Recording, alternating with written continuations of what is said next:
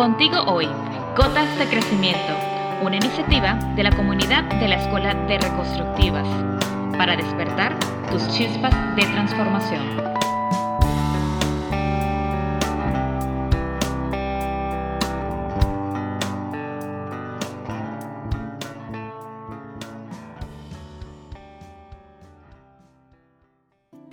Hola, buenas tardes. Desde Tepoztlán, México, aquí estamos reunidas luego de un fin de semana revelador, profundo, en el Hostal de la Luz. Hoy tenemos una invitada súper especial. De la comunidad de Reconstructiva nos acompañan también Natalia y Ana y por supuesto nuestra querida maestra Carola Castillo. Aquí estamos Jessica y Mimi para abrir un espacio hermoso después de muchas vivencias. Hoy queremos llegar a lo profundo, llegar a, ese lugar en donde transitamos durante el fin de semana después de algunos azotes. Eh, bienvenida Maga, gracias por estar con nosotras. Gracias chicas por la invitación. A Lorena y a Eva, aquí en nuestro corazón. Y bueno, hoy queremos em, aprovechar este espacio para hacerte algunas preguntas que, quedan como en el tintero, pero también en, en el alma, ¿no? Y mm, una de las cosas que, que pude vivir en el retiro tan hermoso organizado aquí por nuestra bella Jessica, es como em, podemos ver la vida en un solo punto o, o esa hermosa imagen que nos hiciste ver desde la adolescencia, la juventud, la madurez, hasta llegar a la sabiduría. Eh, y siempre yo digo que para mí ha sido un camino hermoso, aprender a mirar para atrás el camino recorrido. Pero a veces nos damos latigazos, ¿no? Y, vivimos mucho desde la culpa. Em, como mujeres también sobre todo vivimos más eh, para los demás eh, y, parece que cuando uno avanza un poquito tiene que volver atrás eh, para no seguir evolucionando, para adaptarnos a ese, a eso que, nos tiene o que creemos que nos tiene atrapado. Entonces, quería que nos dijeras qué, qué camino o cómo sostener el camino después de una vivencia como esta. Bueno, para mí es un placer estar con ustedes aquí. Eh, imagínate con, parte de la escuela que representa tanto para mí la comunidad con todas ustedes y siempre apoyando el trabajo entre todas y entre todos. Em, un camino tiene varias, varias vertientes. Eh, a mí me gusta pensar que nosotros no vamos a ir a un trabajo como el que hicimos el fin de semana para sanarnos, sino que vamos a encontrar un camino para que nos sanemos porque en percepción siempre le ofrecemos el paquete completo, dice, ven y sánate de esto, ven y cura tu relación con esto, con lo otro. Y uno no sabe la dimensión de un ser humano, de lo que, de las posibilidades que él tiene de desestructurar, de reaprender. Entonces, como dice Edward Punset, eh, es más difícil reaprender, ¿verdad? que lo que aprendimos. O sea, eh, para, perdón, para modificarnos, todo va a ser un reaprendizaje. Y debemos contar con lo viejo. Lo viejo, más que un problema, debería ser un recurso. Y yo creo que es la oportunidad que tenemos, primero, de entender de dónde venimos como recurso. Esa es la primera parte, que no es todo en lo absoluto nuevo, sino que es cómo vamos a combinar aquello que yo creo que me tocó. Entonces, mucha gente cuando tú le dices pasado, la gente solo piensa en sus problemas. Y cuando uno dice no regreses al pasado o no quiero regresar a lo mismo, es exactamente lo que no, lo que no quise hacer, lo que no quise afrontar. Entonces, ¿cómo se va a quedar algo en lo nuevo si yo estoy luchando por salir de aquello que es exactamente lo que estoy luchando todo el tiempo para salir? Entonces es como una gran confusión porque la gente aquí en el trabajo, cuando salimos a este crecimiento inmenso de alma, de espíritu, porque es algo integral, lo primero que, que hacemos es decir, ojalá esto me durara para siempre. Y cuando la persona ya está diciendo eso, ya te está diciendo que estoy condicionada a que nunca voy a salir de allí. Entonces el problema no es lo viejo, eh, perdón, el problema no es lo nuevo, el problema es el conflicto que hace lo nuevo sobre lo viejo. Entonces yo tengo que ser un alquimista de emociones, un alquimista de circunstancias, un alquimista del tiempo y decir, si yo considero que di un movimiento hacia adelante y reconsidero que verdaderamente algo sucedió en el trabajo que hicimos, la pregunta es cómo lo fusiono con aquello que siempre no quiero revisitar. Entonces, ya sabemos de, en demasía que todo lo aprendido ocupa un gran espacio en nosotros. Si tú ves una, la imagen de una torta, de un pastel, yo diría que más de las tres cuartas partes es todo lo aprendido. Tenemos, distribuimos la energía, muy poca energía en reaprender. Entonces, si te das cuenta de lo nuevo, puedes darte cuenta de lo viejo. Si te das cuenta de lo viejo, te das cuenta de lo nuevo. Y solo la práctica entre la fusión de lo que ya no quiero repetir más y lo nuevo hace verdaderamente un camino hacia adelante. Pero imagínate que tú arrancas en la mañana a caminar y te pierdes. ¿Cómo, cómo vas a hacer para encontrarte? No está mal que te regreses y digas, tengo miedo, eh, no sé por dónde es, había muchas calles, pero la que me conozco es esta. Si yo soy amigable con ese proceso, no hay vuelta atrás. Pero el problema es que en automático nos decimos, no quiero regresar allá. Y el que apueste a eso, lo único que le va a pasar es que tiene que perder sus memorias y eso se llama Alzheimer. Maga, yo me hago la pregunta, ¿cómo, ¿cómo, nosotras las mujeres, después de una experiencia tan poderosa como esta, regresas a lo cotidiano eh, en la pareja y caminas cuando cuando hay un desfase en la pareja.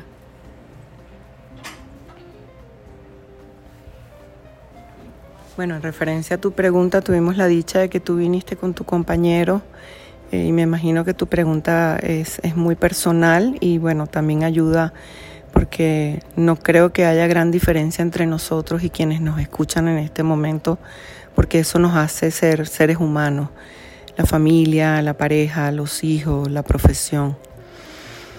Eh, ustedes tuvieron la dicha de venir juntos, pero eso no quiere decir que la pareja haga la misma dimensión de trabajo. Eh, la pregunta es a qué vino la pareja primero y la otra pregunta para mí sería a qué vino tu pareja y a qué viniste tú. Y son tres caminos totalmente diferentes.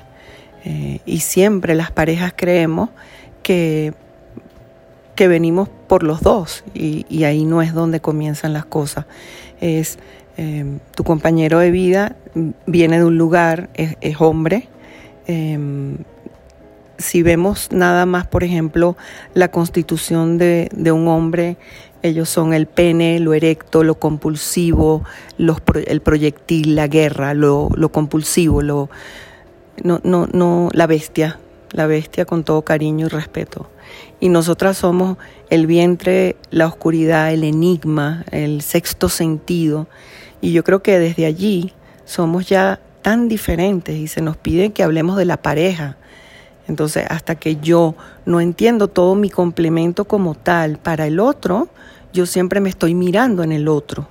Y la tarea es dar vuelta, verse cada uno. Y la otra pregunta es, ¿qué queremos de esto que estamos haciendo los dos? Porque para mí una pareja es una negociación, es una sociedad. Imagínate que hay un socio que es capitalista, que va a aportar todos los ingresos, y el otro es el socio industrial, que tiene el conocimiento de, lo que quieren crear entre los dos. Si estos dos no tienen ese aporte, entonces, ¿qué estamos haciendo? Entonces, nos sentamos, cada uno con sus heridas, historial, etcétera, etcétera. Y yo creo que lo peor que nosotros hacemos, pero es normal, es que primero empezamos a vernos en el otro para descubrir el camino interno. Y terminamos odiando y queremos matar al otro porque creemos que cuando lo, desaparezcamos vamos a estar mejores. Entonces, hay un camino interno de cada uno y después, si es que nos queda fuerza, porque muchas veces no queda ni fuerza porque la ilusión en percepción es, si acabo con este o con esta, voy a ser feliz. Y resulta que es que los primeros años que son muy hormonales, como es la vida, la vida es una, carga muy pesada de procreación, porque a la vida no le interesa más nada, a la vida no le interesa el romance, las flores, el diálogo enamorado. No le interesa nada. Lo que le interesa es que me sostengas la vida. Y las mujeres, sobre todo cuando damos a luz, pasamos por un proceso que supuestamente se llama depresión postparto. No, no es depresión postparto, es ya no sirvo para nada. Ya la vida no quiere más nada de mí. Entonces, ¿cómo comparar el proceso interno de, de lo femenino con lo masculino? Bueno, mm, tamaña tarea porque nosotras cuando tenemos a nuestros cachorros decimos, ya sé para qué sirvo, ¿verdad? Ahora me quedo aquí sosteniendo. Y el macho dice, ya sé para qué tengo mis cachorros y eso es, me tengo que ir para tener más. Entonces, em, la parte sexual, eh, em, tenemos que, establecer que hay, hay personas que son eh, muy hormonales, que son muy físicas, no, no trascienden. Y la energía más barata y más económica y más burda es la sexual. Porque eh, mira el acto, por ejemplo, de, los, de los hombres. Simplemente es, mm, no sé, imagínate, masturbarse o tener relaciones con una mujer. ¿Qué tiempo dura ese acto? Eh, cuando nos hablan del tantra, es sostener y no dejar esa energía. Bueno, ellos, sostener esa energía y no dejarla en, malgastar. Entonces, cuando vemos una persona que desde sus principios son básicos, en supervivencia, vamos a hablar ahora de aire, agua, comida y le voy a meter sexo. Eh, ya, es supervivencia, no hay más nada que pensar, no hay compromiso. Entonces, bueno, al final nos portamos como animalitos. Y esos animalitos, bueno, eh, tienen eh, problemas cotidianos en la sociedad que se llaman infidelidad, no compromiso, y es que uno está marcado así. Ahora imagínate empezar a verse en el otro todo el tiempo para uno estar incómodo, molesto, que entonces claro, cuando una persona eh, sabe quién es, sabe qué tipo de energía es y dónde la va a poner, no está pensando en la pareja 100%, pero nuestro clan, nuestros sistemas de creencia nos han dicho somos mujeres latinas, tenemos que sostener una imagen de matrimonio, de los hijos, entonces em, empieza para nosotros como un calvario. Eh, y vemos al hombre como que él sí puede hacer de todo y yo no.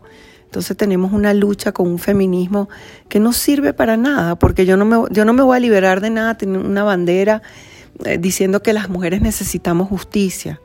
las mujeres deberíamos em, representar verdaderamente a las guerreras que pasaron por nosotras, qué fue lo que nos caracterizó, porque las amazonas escogían a sus hombres para tener sus crías y si eran varones, los soltaban en la adolescencia y si eran hembras, se quedaban con ellas. Entonces, wow, la pareja para mí es la dimensión del cosmos, su completud, pero no el hombre y la mujer, la pareja.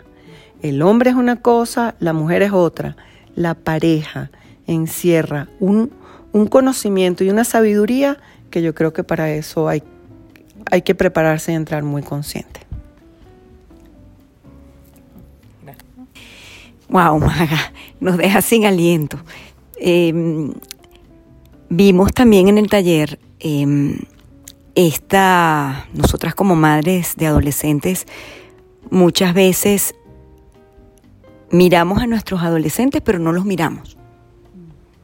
O sea, los miramos y muchas veces los miramos colocando en ellos a lo mejor nuestros sueños o nuestras expectativas y nos olvidamos de mirar lo que, lo que ellos quieren. Y y por ejemplo, ver eh, que en el taller teníamos este, adolescentes, adultos ya. A mí me tocó la fibra, una frase que tú dijiste, de a los adolescentes tenemos que reconocerlos. Y yo creo que nos perdemos muchas veces en, en, una batalla, incluso cuando decimos que no, que la adolescencia es una etapa terrible. O sea, ya empezamos a etiquetarlos sin querer de que no los podemos comprender y, no los podemos comprender y además no sabemos cómo lidiar o cómo relacionarnos con ellos, muchas veces porque nos muestran nuestros miedos. Entonces, em, como madre de adolescentes, muchas veces nos sentimos, eh, queremos ser el ejemplo, pero a veces queriendo ser el ejemplo nos distanciamos de lo que ellos son. Sí, hace poco estuvimos, en, bueno, contigo en República Dominicana, Santo Domingo, con la organización educativa que nos extendió una invitación con Nexus, em, con su director Alci Cruz, em, y la charla fue dirigida a padres y representantes que, bueno, que poseen ejemplos de esto que tú acabas de decir. Yo siempre digo cositas como esas, ¿no? Muestrario como eso, adolescente. Y siempre mi, mi asombro, porque yo soy docente de, en, en, mi, en, mis inicios, yo soy docente, yo soy docente de, colegio, de maestra de colegio. Eh, y bueno, me tocó grados como un quinto grado, ¿no? 12, eh, 13 años. Eh, después bachillerato, porque también llegué a ser profesora de inglés de un instituto y me tocaban estas edades. Em, en referencia a, la adolescencia em, y, de lo que hablábamos, es como ellos están en el medio de lo que ven afuera y lo que debería ser en casa. Eh, en casa hay una cosa y los que ellos ven afuera y tienen derecho es otra totalmente diferente. Y ellos son los que tienen que deambular entre una cosa y la otra. Imagínate, en la sociedad se les pide hoy en día belleza, dinero, que sean eh, influencers, eh, etcétera, etcétera. Y adentro en casa el mensaje es deja el teléfono, hasta cuándo vas a estar con el teléfono, o, o a mí me criaron así, no hay dinero suficiente para eso. Entonces este, este chico se empieza a batir entre, entre dos batallas. Y, y bueno, eh, escucharlos, porque tengo la dicha de ser juez de paz entre los padres y los chiquitos. Y juez de paz es ir y venir con el mensaje y una buena traducción entre un grupo y el otro, porque ninguno se entiende, porque están todas las emociones a flor de piel y ella me dijo, y, nadie se sienta a conversar. ¿Por qué? Ah, porque mi pregunta sería para los padres. ¿Te entendieron cuando eras adolescente? Y el 99.9 es no. Entonces, ¿qué estamos haciendo diferente? Somos los mismos padres del pasado, cargados de frustración, cargados de miedo, de terror, y creemos que eso es lo mejor que le puede pasar a mi hijo porque yo sobreviví. Y como yo sobreviví con lo que a mí me enseñaron, pues para mí ese es el único modelo que existe, aunque yo, yo no haya estado de acuerdo. Entonces, cuando yo hablo de, de darles un lugar, eh, es porque primero los padres estaban allí en el, en el taller que hicimos. Y al tener a los padres, se puede, los padres pueden aprender lo que les toca aprender para verdaderamente llevar el mensaje y no discutir porque allí todos estuvieron en el taller y eso es muy beneficioso. Por eso nosotros no dejamos o no trabajamos con niños o personas que no puedan hacer cambios en su vida cotidiana como mudarse de un apartamento o ser independientes porque de nada sirve impulsar a una persona en un trabajo que no es autónoma, que no, no depende sino de unos padres. Entonces, dejar al, ni, al, al adolescente en medio de dos aguas y discutirle que lo que está afuera está malo, eh, otra de las cosas que sucede es que eh, en el sistema de creencia que viene de la cultura, religión, eh, educación y familia, ellos están memorizados. Ellos lo que han hecho es memorizar la enseñanza. Ellos no tienen experiencias. Ellos saben que un cuchillo es peligroso porque mamá les dijo que el cuchillo era peligroso. Ellos saben que el fuego es peligroso porque mamá cocinando siempre nos ha dicho, aléjate del fuego, es peligroso.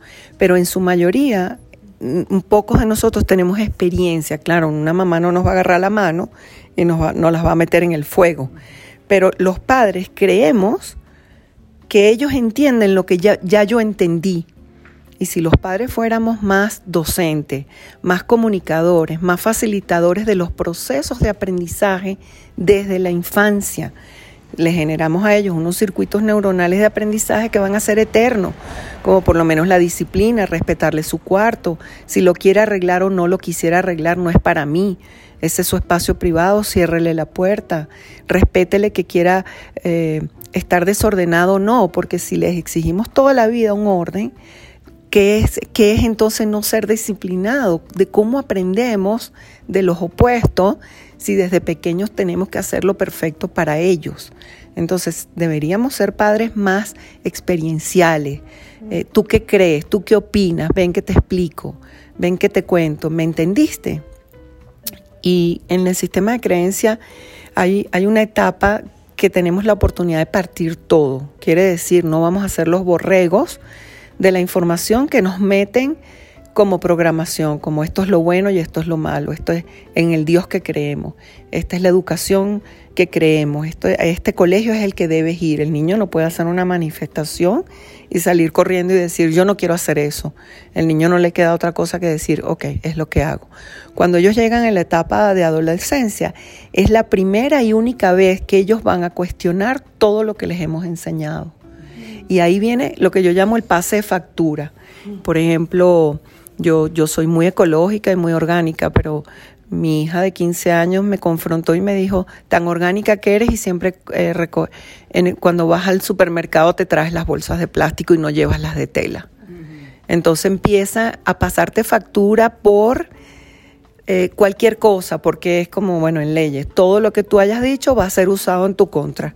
Entonces ellos usan el punto de referencia de lo que les enseñamos, lo van a poner en duda porque en ese, en ese proceso ellos podrían encontrarse a ellos mismos. Y otra de las cosas que hacemos las mujeres es que siempre creemos que los hijos son solo de nosotros. Nosotras siempre decimos mis hijos y las mujeres, y la pregunta es, ¿cuándo vamos a entender que los hijos tienen tanto padres como madres, hayan estado o no hayan estado? Pero por esta perdonen la palabra, por esta tara que tenemos latina, las mujeres nos hacemos acreedoras de que los hijos son de nosotros, sobre todo los varones. La hembra no tanto, los varones son míos, son míos todos. Entonces, tantas cosas que hay que ventilar para las personas, porque este podcast, por supuesto, agradezco que me lo permitan repicar en lonchera para el alma. Em, para los que tengan adolescentes es una cuestión de sentarse con uno mismo y preguntarnos como adultos cuáles son mis miedos.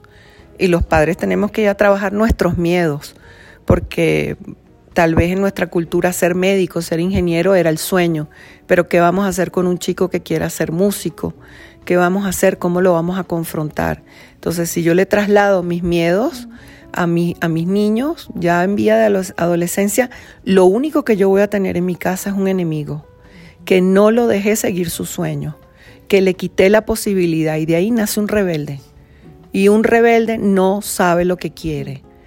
En la rebeldía no se consiguen ni estructuras ni proyectos, es simplemente ir en contra de lo que me, me sostuvo aquí, lo cual no estoy de acuerdo, lo cual rechazo.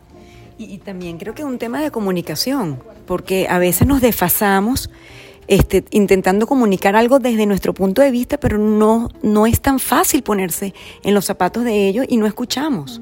Es que no, es que no queremos, no queremos, o sea, ya es tan automático. Yo, yo soy yo y, no te voy ni a escuchar, porque a, mí me sirvió así. Em, hay algo que ayuda muchísimo y sé que esto va a ser eh, y genera controversia. Eh, decirle a los hijos qué es lo que quieres, día y noche, y aguantar. Tienes que aguantar porque ahí van a torturarte, a burlarse, a reírse, a jugar, pero ellos no tuvieron una etapa de juego donde los enseñamos. Entonces, ¿qué esperamos de ellos sino una perfección? Sistema de educación, que es la cosa más aburrida que tenemos, ellos lo único que tienen que hacer es memorizar para sacar buenas notas. Entonces, ni en la casa, ni en el, colegio se les está permitiendo que vivan algo y ahora que nosotras somos unas viejas, pregúntenme de qué se nos dio oportunidad en la adolescencia.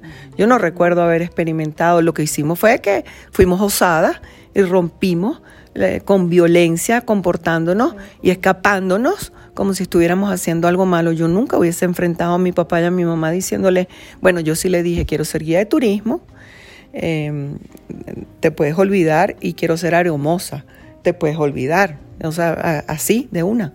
Y yo me gradué, estudié y cuando me casé dije, pues ahora soy guía de turismo. Y ahí se perdieron como 10 años, no me quejo, hubo experiencia, pero uno dice, imagínate preguntarle a este chico, ¿qué quieres? ¿Cómo lo quieres hacer? Todo el tiempo, porque nunca se nos ocurre decirle, trátalos como un adulto, no los trates como unos idiotas, perdonen la palabra. Trátalos, pregúntale qué quieres todo el tiempo. Esa es la pregunta que a mí más me asombra de las personas adultas. No sabemos a estas alturas qué queremos. Entonces preguntarles, ¿qué quieres? ¿Cómo lo quieres hacer? Cuenta conmigo. ¿Qué quieres? ¿Cómo lo quieres hacer? Cuenta conmigo. Y aguantar, porque te pueden cambiar la carrera, eh, pueden de residencia. y exacto, y tarde o temprano te van a pasar la factura porque no los obligaste a hacer lo que tú querías. También por eso pasan factura, porque empiezan a no creer en ellos. Y dicen, entonces uno dice, ¿y cuál es el punto medio? Que sean responsables, porque a la larga la ley de vida dice, nuestros hijos tienen que vivir más que nosotros. Así que consigamos herramientas que duren más que nosotros. Y, a, mí, a mí me ha calado mucho lo que tú nos has enseñado muchísimo, es que que ellos tomen sus decisiones y que ellos asuman la responsabilidad de sus decisiones. Permanentemente, permanentemente, pero también yo he tenido, tuve una consultante, por ejemplo, con el, hijo de 18 y la hija de 19, ella les revisaba el celular, les revisaba la cartera, a ver qué tenían. Yo digo, ¿qué, eh, qué pudo haber pasado en la mente de, de unos mentores? para que hoy en día hagamos eso, dudemos tanto, chequearles a ver si Entiendo que están expuestos, pero seguro que esos padres fumaron a escondidas, hicieron sexo a escondidas. ¿Y por qué no? ¿Por qué ellos no? Porque siempre creemos que nuestros hijos eh, no nos... ¿Por qué no les hemos contado a nuestros hijos que nosotros hicimos el amor? ¿Por qué no, por qué no hemos normalizado una vida de seres humanos normales y, hemos dejado de ser estos padres siempre perfectos? Eh, porque no nos queremos reconocer ni siquiera delante de ellos. Entonces todo hay que taparlo hasta que uno va a un funeral de uno de ellos y ahí empiezan todos los chismes y los misterios de que no adivinas, tu papá tenía otra hija y entonces todos nos quedamos en blanco y yo siempre digo, ahora que estamos aquí en México y bueno, ustedes se reían el otro día de mí y yo dije, yo le voy a hacer el altar de muertos a mi papá. Y yo dije, voy a poner la, la pistola que dejó porque no sé qué hacer con ella y el pote de Viagra que le conseguí en, una gaveta. Ese era mi papá, ese era mi papá y no lo voy a ver de otra manera. Y tenemos que normalizar a nuestros padres para normalizarnos nosotros, para hacerles saber a nuestros hijos, sí, hubo un tiempo que me perdí, sí, y sí, no sabía qué estudiar, y sí, y, conversemos si tú quieres, pero es increíble. ¿Qué hace un niño con unos padres felices? nada, rechazarlos, porque la tarea de nosotros es disciplinarlos, enseñarles de estructura. Ningún niño nace aprendido. Si tú le enseñas de orden y disciplina, él podrá hacerse responsable desde lo más pequeñito, dos años, cómprale una tortuguita, un pescadito. Tu responsabilidad es cuidarlo. Que, que ellos digan, algo me necesita. Pero ¿qué hacemos los padres? aquí tienes el celular, no, vayas una cuadra más allá sin llamarme, eh, eh, no te vayas lejos. Entonces, claro, llegan a esta edad y dicen, si me gano una beca no me importa, voy a trabajar en mesonero y voy a seguir mis sueños. Dan la vuelta y a los 20 años regresan porque no cumplieron sus sueños. Y, bueno, pueden ir con el miedo de las mamás o los papás. Me ha tocado ver que, bueno, cómo es que voy a pagar una renta, dónde voy a trabajar.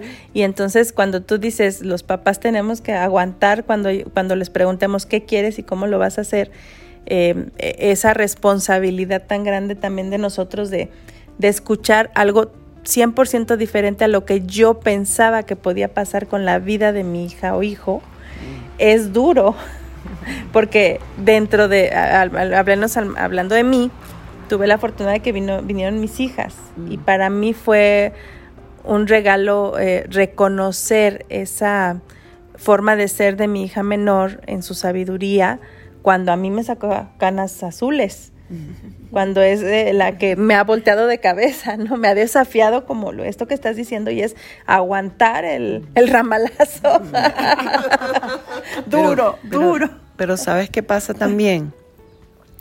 Que nosotros los padres em, se nos hace ya como una, es como, como una modalidad que es no escuchar. Es que tenemos tanto miedo a la realidad y la realidad supera siempre la ficción y lo hemos dicho hasta el cansancio. Em, por ejemplo, yo recuerdo em, decirle a mis hijos, yo no quiero abortos en esta casa. Y tenían 12, 13, 14, 15 años. Si aquí hay un aborto, yo crío al bebé. Imagínate, eh, cosas como esas que la gente dirá, ah, no digas esas cosas, pero, pero estamos hablando de una realidad. Entonces tú dices, ok, compromételo, pero sabes que también como padres tenemos que entender y creer que lo que hicimos fue lo mejor para ellos y tarde o temprano ellos lo van a ejecutar. Los padres que dudamos de la crianza, seguro que no termina en buen término. Entonces hay que aguantar, eh, por ejemplo, que ellos tengan sus créditos y los padres no salgamos a pagárselo. No, consigue tu trabajo, no, tienes que pagar, esa es tu responsabilidad. O, o incitarlos y decirles, ¿por qué no te compras una computadora a plazos? y la vas pagando poco a poco. Enséñalo. Y si son pequeñitos, una alcancía. Y si no es la alcancía, dale una mesada todos los lunes. Y regúlalo, ayúdalo, enséñalo porque esa es la vida allá afuera. Ellos no van a ir a un ashram a ser espirituales. Cayeron por estas, por estas comunidades latinas. Entonces el varón se le va a exigir que mantenga a la mujer, que mantenga a los hijos, que deje allí el pellejo y la mujer es simple y llanamente, si no es una mujer guerrera en el sentido de poder sostener a la familia, es yo voy a ganar más que él, él a mí no me va a pisotear porque yo no soy ninguna pendeja, etcétera, etcétera. Entonces ya nos vamos a, ahora de ahora vienen los problemas de pareja. Entonces hay que confiar en lo que les dimos en la primera etapa de su vida y que tarde o temprano ellos son nuestros pasaportes. Y tú dices, mira cómo lo están usando, míralo cómo están viajando en el sentido de la vida. Y ese pasaporte se los dimos nosotros.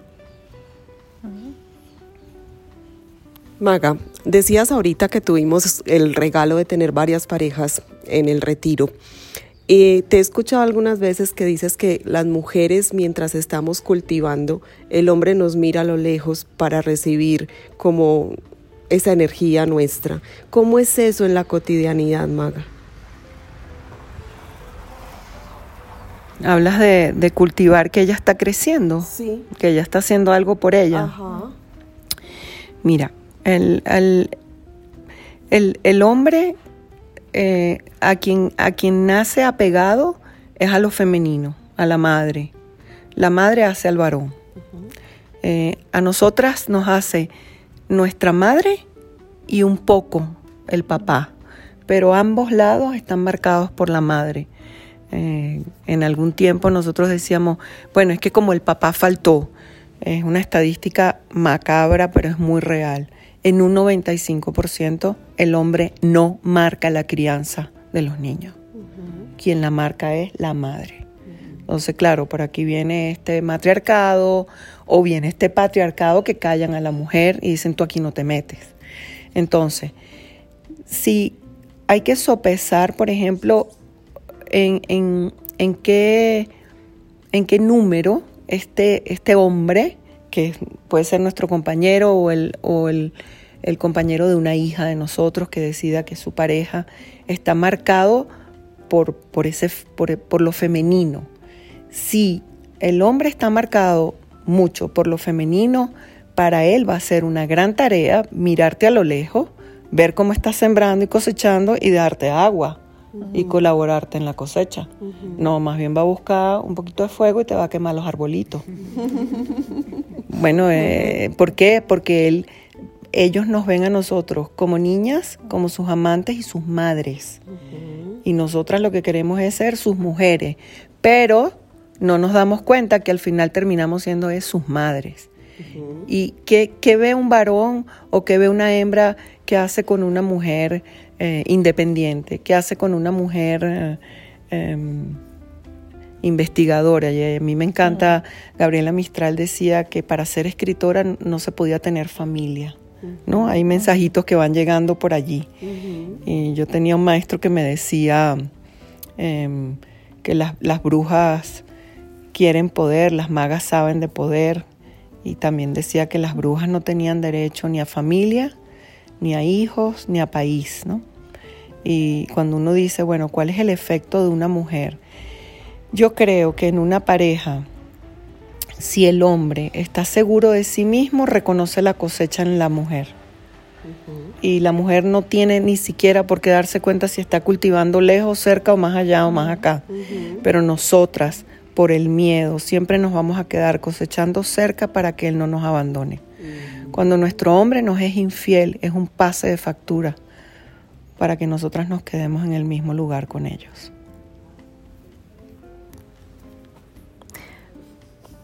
Bueno, pues... Casi nada. Casi nada. Gran. hemos quedado...